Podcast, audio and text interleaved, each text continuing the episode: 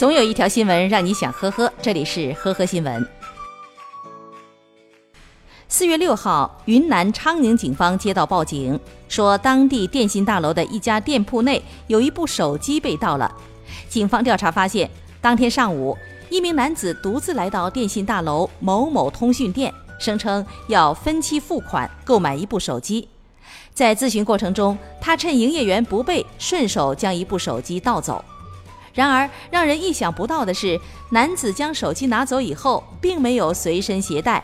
而是将盗窃来的手机藏到了交警大队院内的花台中。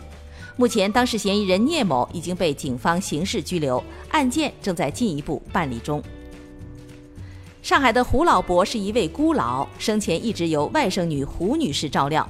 期间，老人曾经立下遗嘱，愿意将房产留给胡女士。然而，胡女士在老人逝世后发现，老人早在多年前曾经另立过遗嘱。遗嘱中说要把房产赠送给照顾过他的保姆徐阿姨，并且曾有意愿和对方结婚。而那份赠送给保姆的遗嘱，因为经过了公证，更具有法律效力。但是徐阿姨在知道受遗赠后两个月内都没有表示。法庭去年十二月开庭审理的时候，已经超过时限，依法是徐阿姨放弃受遗赠权。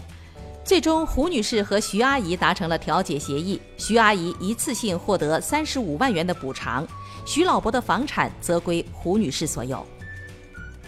四月二十四号，黑龙江省哈尔滨市一名外卖员在网上爆出，自己下班穿着工作服进入商场，但遭到保安的拒绝，在说明自己是消费者后仍遭拒，要脱了衣服才能进，他觉得遭受到了歧视。商场回应及监控称，商场设有专门的员工通道，供送餐员和快递员需要。当时男子持快件进入商场，被拦下以后，未提过自己是消费者。他随后打电话让取件人来拿走物品。随后，他开始进入商场录制视频。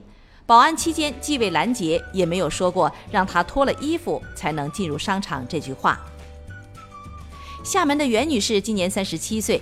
今年二月，她通过社交软件认识了一名在香港金融公司工作的三十六岁的高富帅。